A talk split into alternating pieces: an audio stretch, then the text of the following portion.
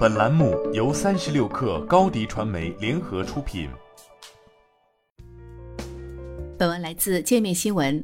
小罐茶大忽悠，一罐一泡笑死，干一票就跑了。喝这种茶，智商都很可惜。在小罐茶成立十周年的直播活动中，小罐茶创始人杜国营身后的背景上写满了这样的评语。这些质疑或许是和他的创业背景相关。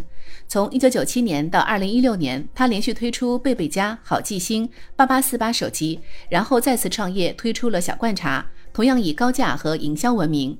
在运行了十年之后，在一堆质疑声中，杜国营在六月二十号宣布为小罐茶推出三个新品牌，分别是主打年份茶的年纪，定位新国民生活茶的茶几味，以及 CTO 智能泡茶机，并且提出了多品牌加多产品线的策略布局产品。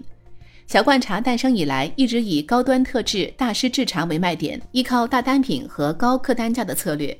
除了经典的小罐精致包装产品之外，这个品牌多年来没有较大规模的创新尝试。杜国营在直播时称，茶几味两个系列的售价在普通金罐装的百分之四到百分之十。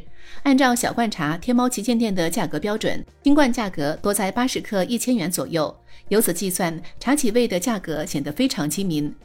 过去几年，小罐茶似乎急于在多元化方向找到突破口。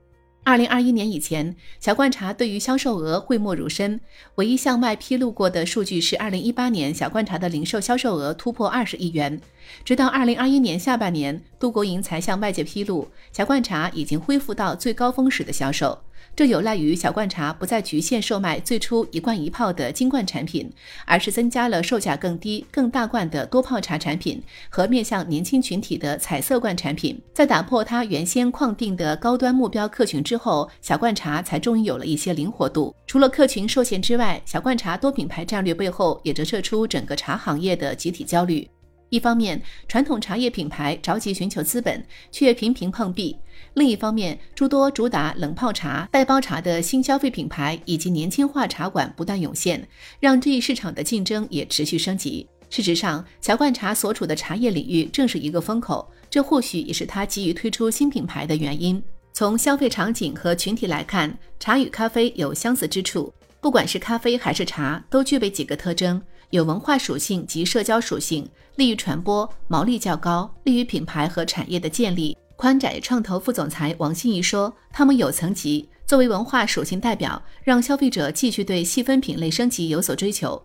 最重要的一点是，还具有成瘾性，有复购需求，市场规模也足够大，是非常好的品类。”因此，小罐茶渴望抓住这一波风口，依靠过去十年通过营销建立的品牌认知来渗透不同的消费场景。但杜国营过去的那一套方法，眼下是否行之有效，则有着诸多不确定性。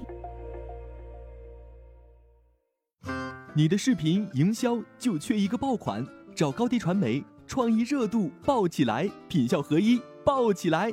微信搜索高低传媒，你的视频就是爆款。